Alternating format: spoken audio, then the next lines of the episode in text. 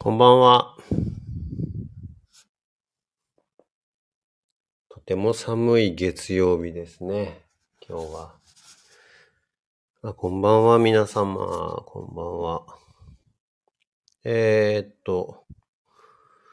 今日は2月の5日です。月曜日。19時にもうすぐなろうというところです。こんばんは。こんばんは。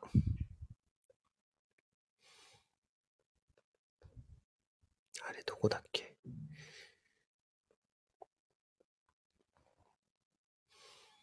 えー、ホリスティックスピリチュアルなメディア、クアンタ。この番組、プレイヤースクアンタは、毎日異なるパーソナリティが登場し、リレー形式でお届けする人生応援型バラエティです。月曜日は、今日は何だろうな。うーん。アートが好きな井出たけるがお届けします。まあわかんない。どういう話になるか。ちょっと考えながらですけど、こんばんは。雪がね、積もってますか？立川は。そうですか。僕は今、あの、東京の港区にいるんですけど、これを積もってると言ったら、男が廃るというぐらいの感じで積もってます。ので、俺はこれを積もってるとは認めない。という感じの積もり方をしている東京です。いやー、だいぶ寒いですよ。寒いんだけどさ、雪が積もってるかと言われれば積もってるとは言い難い。で、多分だけど深夜にはこの雪は止むんですよ。なので、こっから数時間頑張れという感じがしてるんですけど。まあなんかこれはあれですよね。その関東平野に住んでいるので、雪が珍しいがゆえにこんなことを思うという僕のあの特徴が現れていると思いますが、まあでもどうせ降るんだったらちゃんと降れという気持ちになりますよね。なんか、ほら、積もらない雪などただの迷惑でしかないと。積もると雪は遊び道具になるという特徴を持ってますから、どうせ降るならちゃんと降れと、こういうふうに思うわけですよ。世田谷区も積もり始めましたか？そうですか。積もり始めの雪ほどワクワクさせて、でも、がっかりさせるものもないというのが東京の雪ですよね。なかなかね、この辺は。難しいとこですけど。まあでもどうせ降るならね。なんかほら人によると思うんですけど、こう季節はやっぱメリハリがはっきりしてる方がいいかなとは思うんですよ。僕は別になんか暑い夏が得意でも寒い冬が得意でもないとも言えるんだけど、秋生まれだしね。だけどやっぱさ、冬が寒かったり、夏が暑かったりすると、あのな、なんつったらいいのかな。気持ちは豊かになるような気がするんだよね。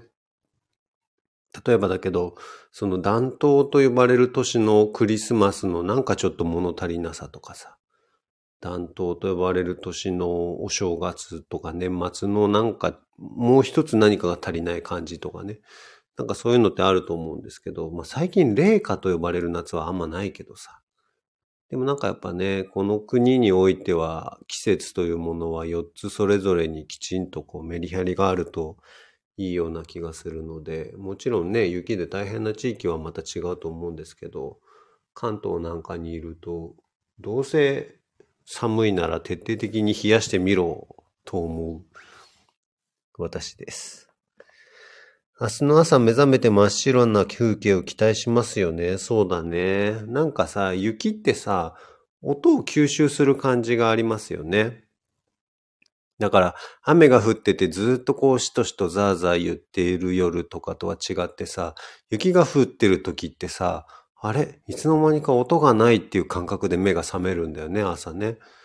それでバッとカーテン開けるとさ、一面真っ白っていうあの感覚は、やっぱあれだよね。あの、豪雪地帯というとことは違うとこに住んでるからそう思うのかもしれないけど、雪といえばやっぱなんか静けさですよね。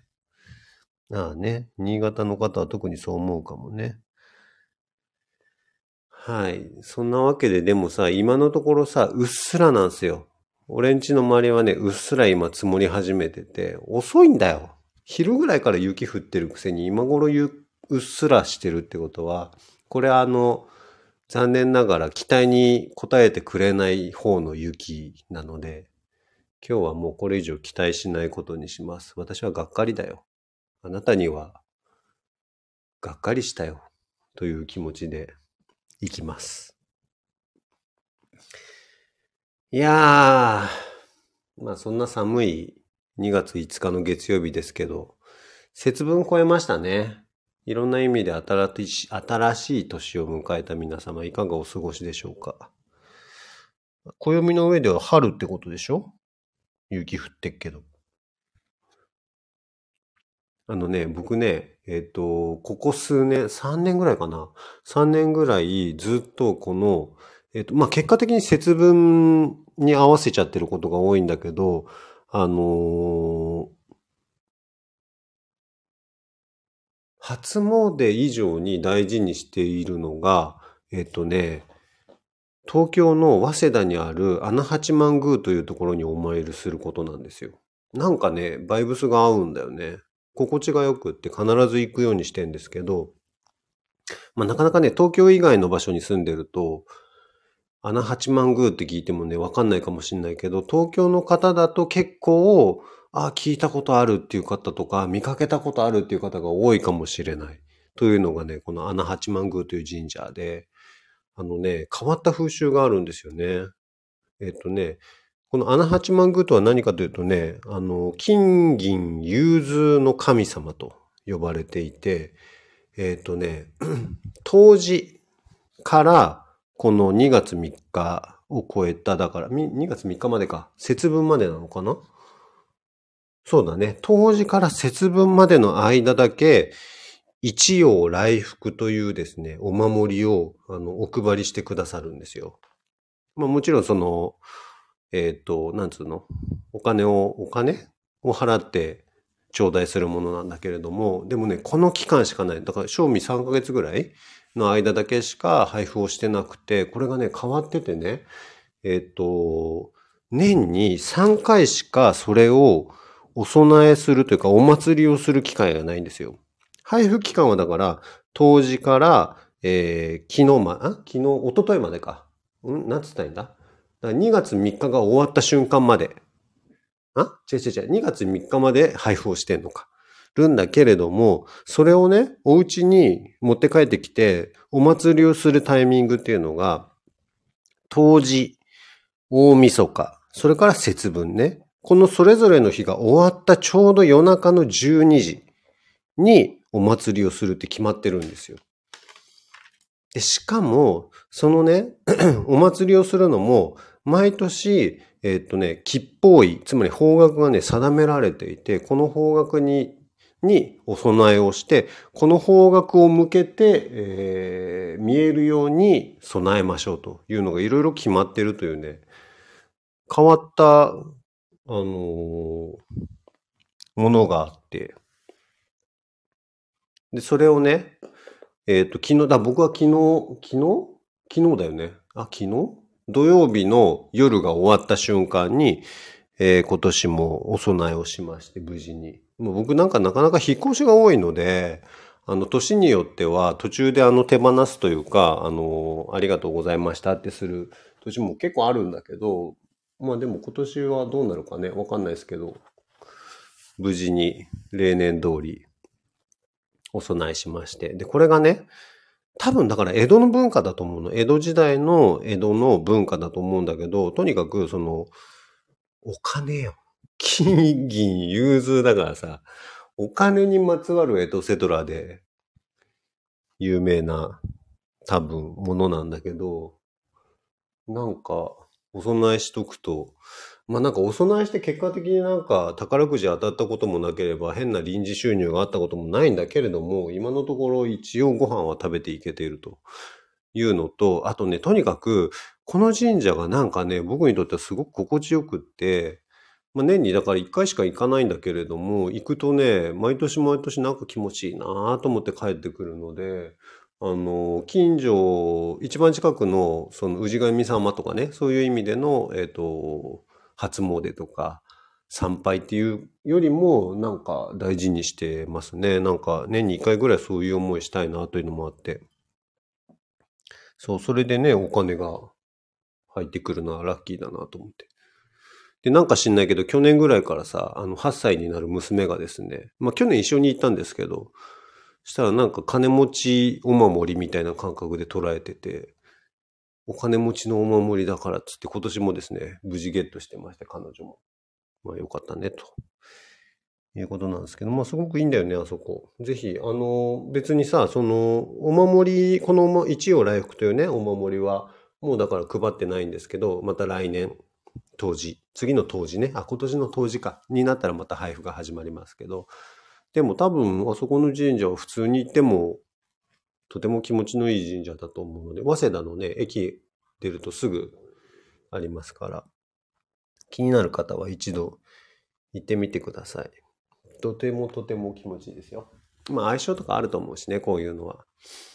でもなんかこういう風習を守るというか、こういう風習に乗っかっていくみたいなことが、ある種のこう、神性神聖、神様の性ね、みたいなものをこの日本人という国民性に宿してるんだろうなと思う側面もあるので、なんかこういう文化って、なんかその結果どうこうっていうよりも、そういうなんだろうね、神社に行ってお参りをして、お守りもらってきて、それをお家にお祭りをするという、なんかこの一連の行為にね、とてもとてもなんというか、神々しさ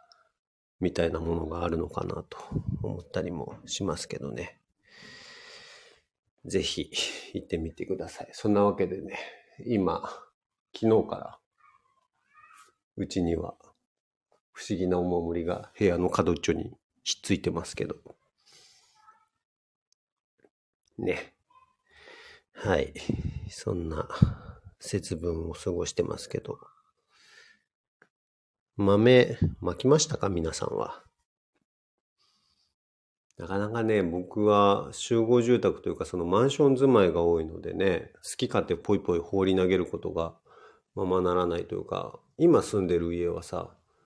エントランス側は、あの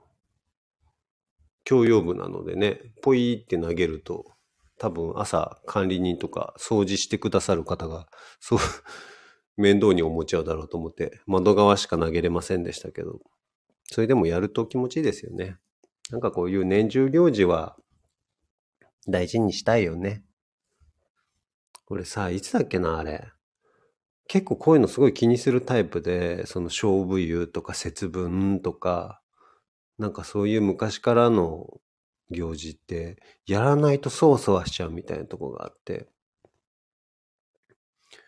ほいでずっと覚えてたのに、ある年の節分を直前30分で忘れるみたいな時があったんですよ。まあほら、節分のお豆ってさ、その、なんだろう、都内にいるとさ、コンビニでも買えちゃうようなもんだからさ、あ、今日はお豆買って帰ろうとか思って若い時ね、まだこう社会人3年目とかそんぐらいの、20代後半とかそんぐらいよね、の年でさ、でもまあその時もその都心に住んでたので、帰りに今日は豆買って帰るぞなんて思って。で、毎日遅いんですよ、その時って。早くて12時前に帰れるみたいな。夜中のね。そんな生活だったから。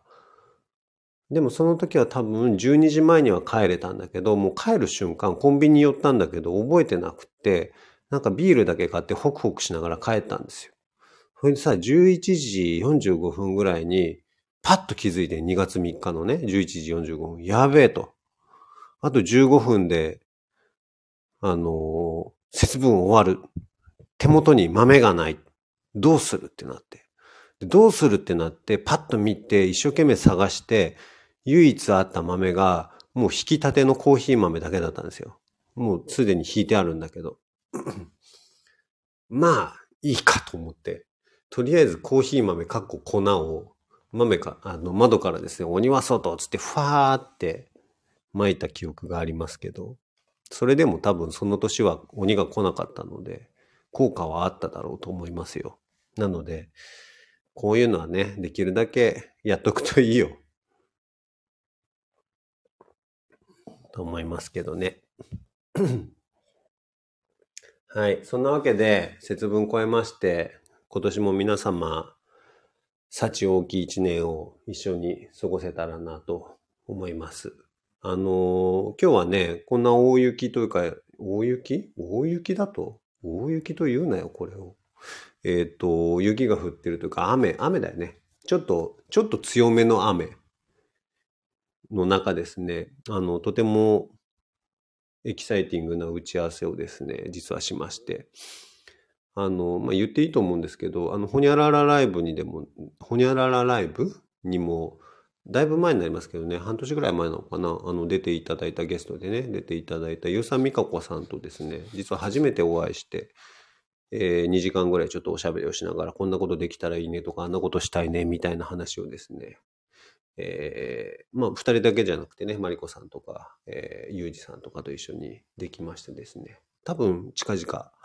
何かしら発表できるんじゃないかなと思いますけど、また新しく面白くとてもとても興味深い出来事が起こせそうなので、それはそれで期待していただけたらなという感じなんですけど、まさにですね、この年が明けたというか、新しくみなぎる一年が始まったなという感じで、楽しみにしておりますけどね。今日は、えっ、ー、と、一つちょっとした紹介をしてですね、えー、終わりにしたいなと思うんですけど、あ、赤鬼くん、ありがとうございます。そして、ハートボックスチョコもありがとうございます。いつもありがとうございます。みねみねさん。みねみねさん。みねみねさん。みねみねさんって、なんだろうね。みねみね。もうなんかあれだよね。こういう、なんつうんだっけ。ペンネームじゃないけど、アカウントの名前と本名って何かしら関係あるんだろうね。峰、峰さんだから峰岸さんなのかな。峰、まあいいや。はい、すいません。ありがとうございます。それでね、あのー まあなんか僕はそのアーティストではないし、アート業界で生きてる人ではないんだけれども、アートとは何からく、えー、縁を感じてというか、縁あってお仕事をさせていただいてる部分もあって、まあ自分なりのアートと言ってもいいんだけどね。で、いろんな方の、そのアート業界の方のいろんな動向は気にして見てるというか、まあ気になっちゃうというかね、感じで見てるんですけど、えっと、日本人で現代を代表するアーティストだと言っていいと思うんですけど、あの、村上隆さんがね、最近ね、YouTube の自分のチャンネルを始められたんですよ。いつかなまだ多分ね、2本か3本しか動画上がってないと思うんですけど、村上隆で検索すると、ご本人のアカウントが今出てくるようになっていて、これがね、多分だけど、すごくすごく、え、ー、と、貴重なというか、貴重なものになるだろうというか、そういう感じがしてます。で、これ何かというと、あのまあ、アーティストとして、もうある種、世界的に見たら本当に、えー、現代を代表する作家ですよね、村上隆さんって。で、えっ、ー、と、まあ、それはいろんな意味があると思うんだけど、そのアートという意味で作品が高値で売買されているみたいな意味もあるし、あとは例えばメゾン系のブランドとコラボレーションするとかっていう意味でも本当に、えー、そうだし、それから今その、なんつうのかな、国として勢いがある中国とか、ドバイとかのコレクターからも、えー、たくさんの支持を得ているという意味でもそうだし、とにかくやっぱり、あの、客観的に見て現代を代表すると言って間違いないと思うんですよね。で、そんな人が 自分の YouTube のチャンネルを始めて、そのアートというのは一体何かとか、アーティストとしての村上隆というのはどういうものなのかとか、えー、というものを自分の口で自分のえー、オウンドメディアで語るっていうのはすごくすごく貴重なもんだと思うんですよ。つまり誰の編集意図も入らないというか本人の意図しか入らないわけですよそこには。でこれがね僕にはとっても面白くてまだ3本ぐらいしか上がってないからそなんかそんなね言うほどでもないんだけれどもこれからに行きたいという意味なんだけれどもこれって何かっていうとつまりそのアートとは一体何かっていうのをこの時代におけるものをね考える上での貴重なアーカイブになりうるだろうと思うんですよね。なかなかないんですよ、こういうのって。例えばだけど、ピカソが生きていた時代にピカソが何を喋ってたかとかって、俺たちは知る良しがないというか、知ろうと思うと相当な努力しないといけないですよ。そのピカソ財団が保有している、えっ、と、フィルムを探すとか、インタビューで言ったらしい手記を、えーと、探るとかっていうことをやろうと思うと図書館に行くとかなんとかってすごく大変よ。だけどやっぱここ現代のすごくいいところで YouTube みたいな手軽で誰でも無料で見れるメディアでそれを語ってくれくれているというのはとてもとても現代的かつ後世に残る意味を考えるとすごく貴重だなと思っていてなんかね、それだけでも僕は素晴らしいなと思って見てるんですけどね。それでね、あの気になる方はぜひ見ていただけたらと思うんだけど、その中でね、2個目の動画かな ?1 個目の動画かな？ちょっとどっちかなんですけど、で、おっしゃってたのが、自分は日本人には嫌われてるからって言い方をすごくするの。で、同時にアートとは一体何かっていうことを語られていて、アートとはこういうもので、そのマーケットの中で自分は特に日本では嫌われているので、まあ世界では受け入れられているからそっちでみたいな言い方をされてるんだけれども、あのね、こ、この辺の話を聞いた時にね、えっとね、僕はだから、その最初に言った通り、その自分がアートというフィールドで活動してないんですよね。実は。まあ実はってこともないな。その、お絵かき教室とかやってるけれども、それをアートという文脈に載せてないんですよ。僕ね、お絵かき教室やってるけれども、アートっていう言葉はあんま多分使ってなくて、表現っていう言葉を、えー、選んで、あえて選んで意図的に使ってるんですけど、あのね、多分だけど、アートって種類があるんですよ。そう、村上さんのお話を聞いていて、やっぱりそうだなと思い返したというか、もうそこはもう明白、明実ともに、え？明白にあるものなんだけれども、つまりね、何かっていうと、アートっていう言葉が指し示すものとして、一つはアートという文脈にのっとった、えー、芸術の脈々たる歴史の中で培われた価値観の上に乗っかっているものっていうのが、アートとされるんですよ。で、それは言い換えるとアートの教育を受けているか受けていないかみたいなそういうことと言っても過言ではないとも言える。つまり美術大学を出てそのままアートのマーケット、アートワールドの中で活動をしてきてで、えっ、ー、と、売れたら、例えばさ、どこどこ美術館とか何々美術館みたいなところで個展ないしはグループ展とか企画展に参加するとか、そういうことをする方たちよね。で、えっと、生活の収入源というか、生活の基盤としては作品が、えっと、コレクターに売れるということを中心に行うような人たち。でもこれが多分、えっとね、美術というものの中で生きてる人たちにとってのアートってこれだけなんですよ。極めて狭い世界だと思う。で、村上さんがアートっておっしゃるときは多分ここを指してらっしゃるんだなっていうのが YouTube とか見てたらすごく思うの。だけどね、あのアートってそれ以上の実は広がりを持ってるなとも思うんですよ。あのね、例えばだけど、インスタグラムでフォロワーが100万人いますとか、うん十万人いますとかみたいな人ね。で、絵描いてる。で、その作品を自分の EC サイトで販売していて、1.10万円とかで売れてる。だけど、まあ生活の収入源という意味で言うと、作品が売れるっていうのもそうだけれども、インスタグラムとかの、えー、インスタは広告収入ないのか。まあいいか。でもそういうその SNS での広告収入もあるみたいな、そういう方とかね、案件があるとかさ。わかんないけど、そういう人たちっていうのも、えー、アーティストって多分名乗るんだよね。だけど、その人たちはおそらくだけど、前述の意味でのアートワールドからは相手にされてないの。この辺がね、結構ね、あの、まあ、面白いとも言えるし、なんというか、考えどころだなって個人的にはよく思うんですよ。なんかね、そのアートっていう言葉ってすごくこう便利でしょ？例えばだけど、俺たちはオリンピックを見ててもアートのようなとか言うし、山登ってさ、2000メートルぐらい超えたところでさ、山頂にたどり着いて景色見た時にもう、なんて芸術的なとかアートのようなとかっていうことも言うし、大自然に対してもね。それから当然さっき言ったように、人が創作したものに対してもアートの、アート、まさにアートだとか言うわけ。あるいはさ、あれだよね、アートで扱われない、例えば、えっ、ー、と、ミシュランで、えー、星を持ってるようなレストランのお料理が出てきた時にも、なんて芸術的なみたいなこと言ったりもする。でつまりアートっていうのはすごくすごく便利な言葉になってしまっているとも言えるのね。だけど、アートというのも当然言葉である以上意味を持ってるとも言えるんだよ。で、そうするとさ、その言葉が本来持ってる意味と派生的に持った意味とっていうのが両方あるだろうとも思っていて、それでね、あの、こうん、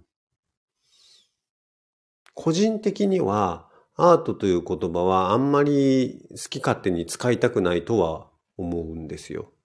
だけど、アーティストと呼ぶ人たちが増えることは、えっ、ー、と、望ましいことだとも思っていて。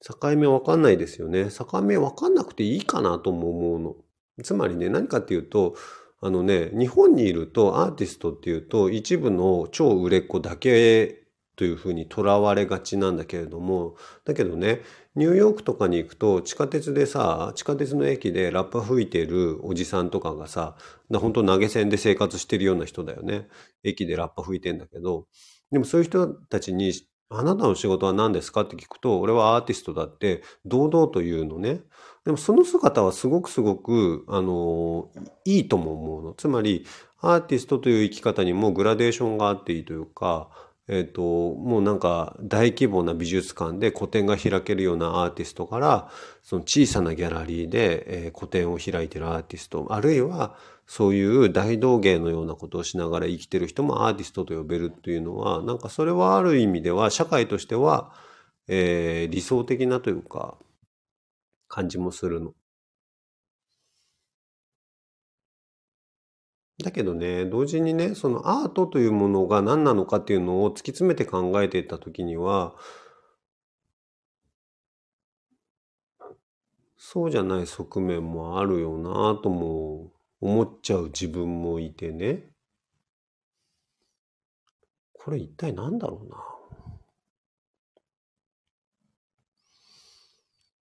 なんかこれちゃんと俺追求しないとダメな気がしてきたぞ。なんかね、でも、えっ、と、例えば、5年前というか10年前とかの自分には、アートというと、ものすごく狭い意味での定義しかなかったんですよ。つまり、美術館で展覧会をしているとか、あるいは美術手帳っていう雑誌があるんだけど、そういうとこに載っているとか、そういうことじゃないとアーティストとしては生きていけないと思ってたんだけれども、僕はさ、幸いにしてさ、ほにゃららライブという、いろんな人をこう招いておしゃべりをするという番組を持ったりとかしてるもんだから、あのね、自分自身で自分のそのアートの定義を広げてってた感覚はあるんですよね。以前だったらこれはアートじゃないと思ってたものも今だったらアートと思えると思ってた、思う部分があって。で、そうすると自分自身もクリエーションの幅がすごく広がるというとこがあって、なんか、うーん、何が言いたいか分かんなくなってきちゃったけど、えっ、ー、と、まあ、そんなことをとにかく考えさせられるというぐらいのインパクトを持った出来事だったわけですよ。村上隆さんの YouTube チャンネル解説は。だからちょっと見て、みんな っていう感じ。でも俺はね、あの、個人的にはいろんな人が自分はアーティストだっていうことは望ましいと思うし、アーティストだって言うからには、それに対する批評とか批判みたいなものに対しても、自分の言葉で戦っていけるというか、あの、なぜならこうだからっていう意思表示ができるといいなとも思うし、まあなんかそんなこんなも含めて自分が表現の場をね、お絵かき教室という形で持ててるというのもなんか面白いなと思うし、いい加減そろそろ自分もなんかやんねえとなと思うとこもあったりするので、そうだね。だからこの、春分を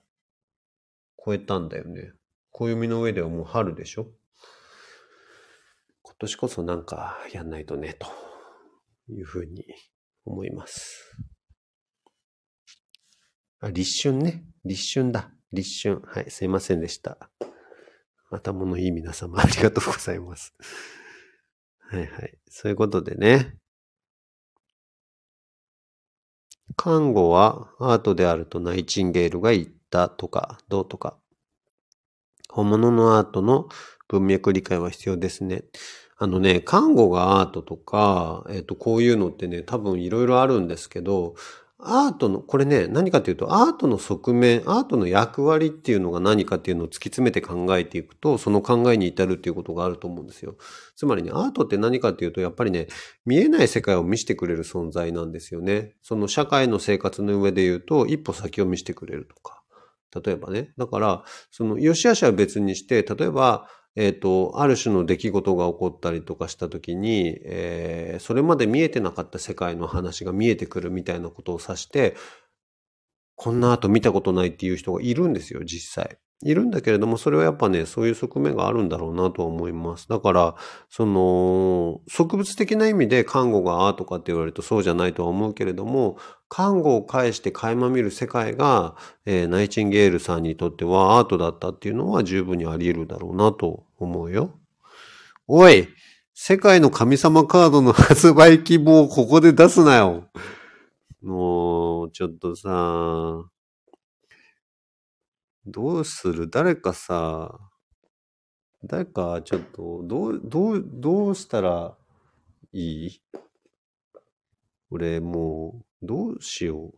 はい、ありがとうございます。バレンタイン。バレンタインだよ。バレンタインっていつ？あ、10日後。タロットは、タロットは、えーっとね、タロットは、もうちょっとだよ。タロットは、もうちょっとです。タロットマッチ。お手伝いお願いします。お手伝い。カレー、あ、カレー。カレーもね。あ、やだ、もう何？みんな嫌いだよ。何このプレッシャー地獄。急にどうした？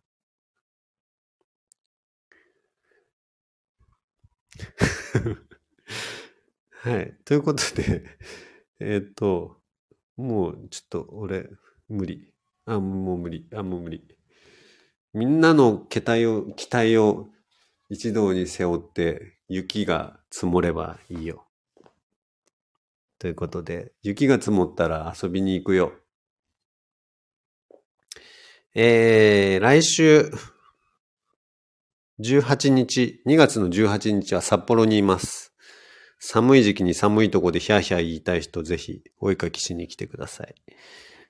その次は3月の仙台というのがありますが、まあ先の話はまたおいおい。ということで、積もってる？積もってるかどうかちょっとじゃあ確認しに行きますので、皆様どうも今日はありがとうございました。鎌倉作れたらいいね。神宮前に鎌倉を作ろうか。いや、無理だよ、この雪じゃ。はい。ということで皆様今日はありがとうございました。寒いからね、暖かくしてあ。ありがとうございます。雪の結晶ありがとうございます。わあ、もうなんかいっぱい降ってきた。ありがとうございます。はい。暖かくしてお過ごしください。つってもどうせ明日の朝はべちょべちょで、なんか、がっかりしながら皆さん通勤とか通学とかされることでしょうよ。残念。ちょっと東京都にも本気を出していただきましょう。皆様の願いが雪を降らせる。雪が降ったら犬が喜ぶ。ということで、羊も喜ぶ。それでは皆様、さようなら。ありがとうございました。